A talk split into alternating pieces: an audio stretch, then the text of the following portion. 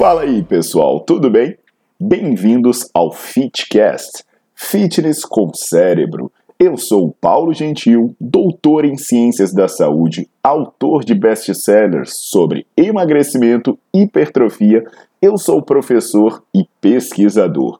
Este canal foi feito especialmente para quem gosta de cuidar do corpo, mas não descuida da inteligência. Aqui a verdade é dita com evidências científicas, doa a quem doer. Não esqueçam de seguir o canal e divulgar. E também eu convido vocês para olhar os links na descrição do canal para ver as minhas aulas, meus livros e também me buscar nas redes sociais.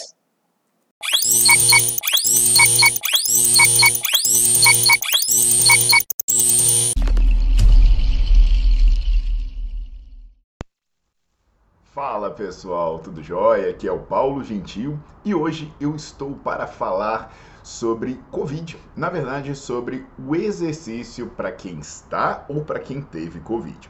Eu vou falar bastante, né, mais até da recuperação, porque tanto se você fizer durante quanto se você fizer depois é para recuperar as funções que essa pessoa eventualmente perdeu.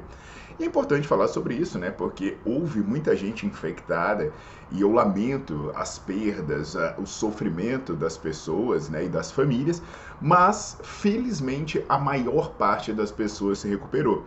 Então a maior parte das pessoas que foi infectada se recuperou. Isso por mais que a mídia né, queira falar só em morte, só em problema, são milhões, milhões e milhões de pessoas recuperadas. E é importante entender que o Covid, apesar de ser uma doença essencialmente respiratória, ele também acomete vários sistemas, como por exemplo, é, tem redução na função física, tem redução na qualidade de vida, estresse, sintoma neurológico. E quando a gente fala de sintoma extrapulmonar, a capacidade física é o sintoma mais afetado especialmente a força muscular. E aí eu deixo a reflexão, me diga aí, né? Você, você conhece alguém que teve Covid? Ou até mesmo se você teve e ficou muito fraco, sentiu muita fraqueza, ficou ofegante, ficou sem aptidão física, sentiu muita dificuldade de fazer coisas habituais? Então, é sobre isso que eu vou conversar aqui hoje. Então, eu já deixo um convite, né? Que se você é estudante ou profissional da área da saúde, a gente tem várias aulas sobre Covid no Nerdflix. E se você quer um treino com embasamento científico, você pode procurar alguém da minha equipe na franquia personal. O link vai estar tá aí na descrição do vídeo. Até se você é profissional e quer fazer parte da minha equipe, o link também serve para você. Então vamos lá, deixa o seu like no vídeo, bota para seguir o canal e ativa o sininho.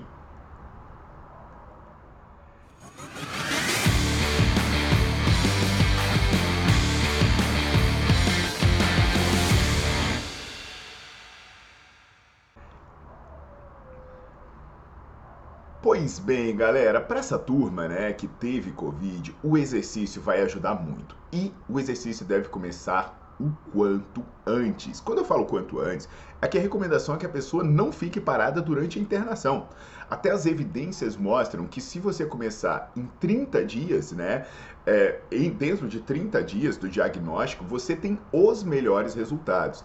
Isso foi tanto baseado em evidências de doenças similares que já existiram antes, quanto baseado no conhecimento que a gente tem sobre Covid. Porque a estimativa é que se você não fizer nada, é, se você for acometido né, por doenças respiratórias graves, você pode permanecer com debilidade física e dificuldade respiratória por mais de um ano. Isso acontece com um em cada três pessoas.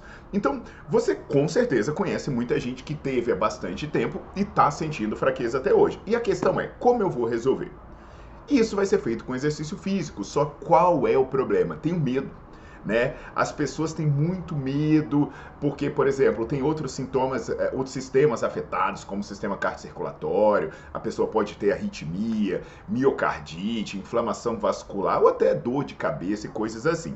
Então, a gente precisa promover a melhora sem causar danos. Isso aí é muito importante, não causar danos. E aí, apesar né, de ser importante você é, seguir recomendações no caso de, de contraindicação absoluta, como é o caso da miocardite, eu já vou adiantar que você não precisa ter medo. E eu publiquei vários artigos sobre Covid. O nosso grupo publicou vários artigos sobre Covid tratando do tema. E eu vou deixar o título deles todos aí na descrição do vídeo para você poder ler, para você poder estudar. Agora, se você quiser entender de maneira mais aprofundada, tem a aula do Nerdflix, as aulas do Nerdflix sobre o tema. Uma coisa então que precisa dizer, né? A maior parte dos não tem contraindicação para o exercício, né? Para a maior parte dos problemas que estão associados com Covid. Então, esse papo de repouso absoluto é bobagem. É bobagem. Como eu falei no começo, se você demorar para começar, os prejuízos serão maiores e mais prolongados. Então eu vou dar aqui algumas orientações para você fazer. E eu adianto, né? Se você é leigo, pô, não vai tentar fazer sozinho, busca alguém da minha equipe na franquia personal. E se você é estudante ou profissional, corre lá nas aulas do Nerdflix. O primeiro foco que você deve ter é em aliviar a dispneia, a dificuldade respiratória, o estresse psicológico, melhorar a função física e melhorar a qualidade de vida. O exercício, então, ele vai precisar ser individualizado e supervisionado, porque cada pessoa tem um sintoma, cada pessoa tem uma manifestação. E você vai ficar atento, principalmente se tiver dificuldade de respirar, dor no corpo, dor de cabeça, tosse, febre e fadiga. O que, que vai ser necessário logo de cara para a maior parte das pessoas é reduzir a sobrecarga cardiorrespiratória. Então, o que, que seria prudente se você vai fazer musculação? Você diminui a quantidade de repetições. Né? Inclusive você fazer a musculação antes mesmo do aeróbio, porque o neuromuscular costuma ser mais fácil. E se você for fazer aeróbio, atividade mais curta e com intensidade relativamente baixa. Um exemplo na musculação. Se você estiver sentindo muito cansaço, muito fadigado, você vai fazer menos repetições. Por exemplo, você vai fazer só 4, 5, 6 repetições por exercício e você vai dar um descanso longo de uma série para outra. Você vai descansar aí acima de 3 minutos. Porque aí você vai passar pouco tempo trabalhando, né? E aí você vai exigir menos da sua respiração, além de deprimir menos a sua imunidade.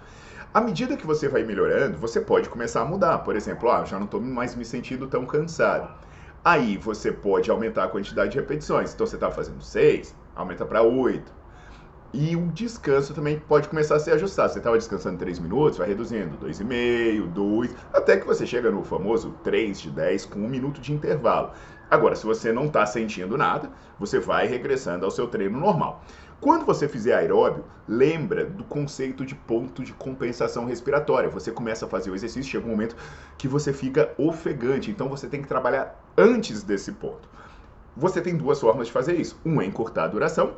Por exemplo, você vai fazer um tiro, né? Eu coloco o tiro entre aspas aqui, por 5 segundos e vai descansar aí 8 a 10 vezes o tempo que você passou trabalhando. Então, você 5 segundos de uma atividade, 40 segundos, até um minuto, né?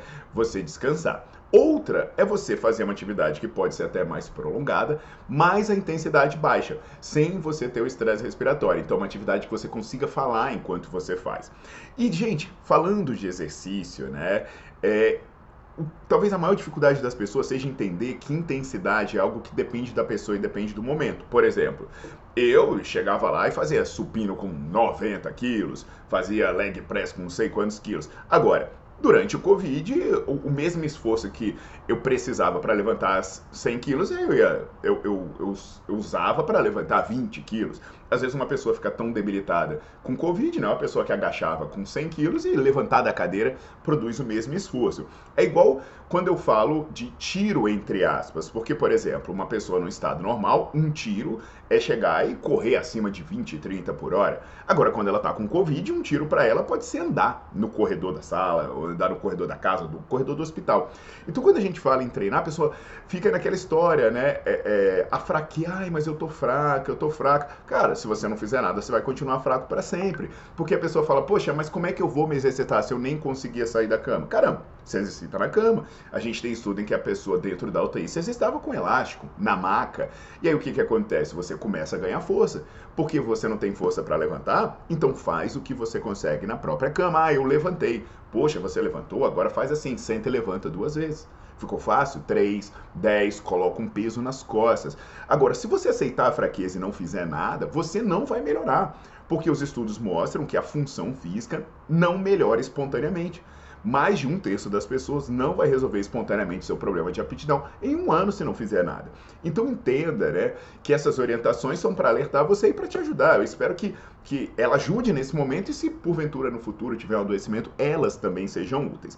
Agora, se vocês precisarem de alguém para prescrever treino, por favor, vai aí no meu perfil e procura alguém da minha equipe na franquia personal. E se você quer fazer parte da minha equipe, por favor, super bem-vindo. A gente está sempre aceitando novas pessoas para estarem com a gente.